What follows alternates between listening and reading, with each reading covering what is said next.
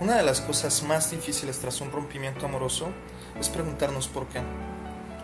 Nuestro cerebro teleológico busca una y otra vez las razones del por qué o el para qué. ¿Por qué me dejó? ¿Qué hice mal? ¿Qué tal que hubiera hecho esto? ¿Qué tal que hubiera hecho aquello? Y una y otra vez se está preguntando por qué, por qué, por qué.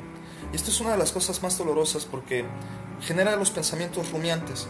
Estos pensamientos que una y otra vez salen, le damos vuelta y entonces creemos darle como algún tipo de respuesta y entonces los echo para adentro hasta que vuelven a salir.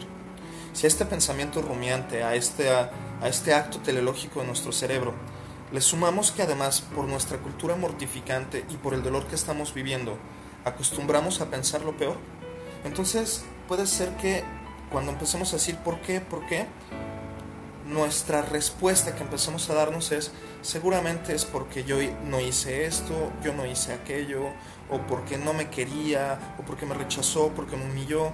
Y entonces empiezo a darle explicaciones que además son dolorosas.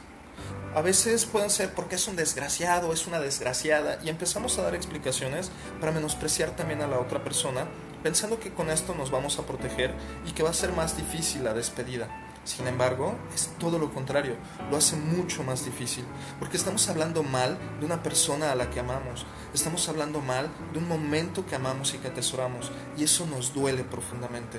Desde el enojo, desde el encono, desde el rencor, desde la rabia, con tal de dejar de sentir la tristeza, empezamos a veces a explicar las cosas desde ese lugar y diciendo, es porque esto está mal, es porque esto está terrible, esa persona fue mala, y entonces empezamos a decir que tuvo intenciones incluso de abuso, de daño y demás. Esto suele ser muy doloroso.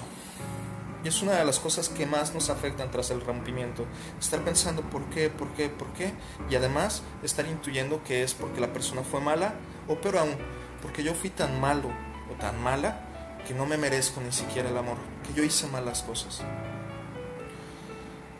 Es complejísimo. Y una de las cosas que es fundamental que hagas para dejar de sufrir es dejar de preguntarte por qué que frenes ese pensamiento rumiante.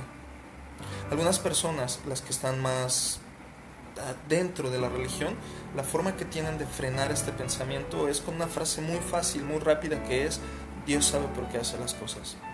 Y con esto muchas veces lo que hacen es frenar por completo ese pensamiento teleológico. Si no es tu caso, si no es tu estilo, si no eres religiosa ni religioso, o si eso no te es suficiente, entonces te sugiero que busques otras formas de frenar tu pensamiento.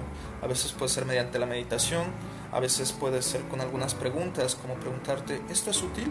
Algunas personas lo hacen con frases o decretos, otras más lo hacen con videos de Dreyfus o lo hacen con videos de Bucay o como sea. Pero es importante que puedas detener tu pensamiento rumiante, mortificante y que además te flagela a ti mismo, a ti mismo. Si ninguna de estas ideas te es suficiente, puedes siempre asistir al apoyo profesional de un psicólogo o psicólogo. Si este es tu caso, mándanos inbox o un mensajito por WhatsApp. Aquí estamos para acompañarte.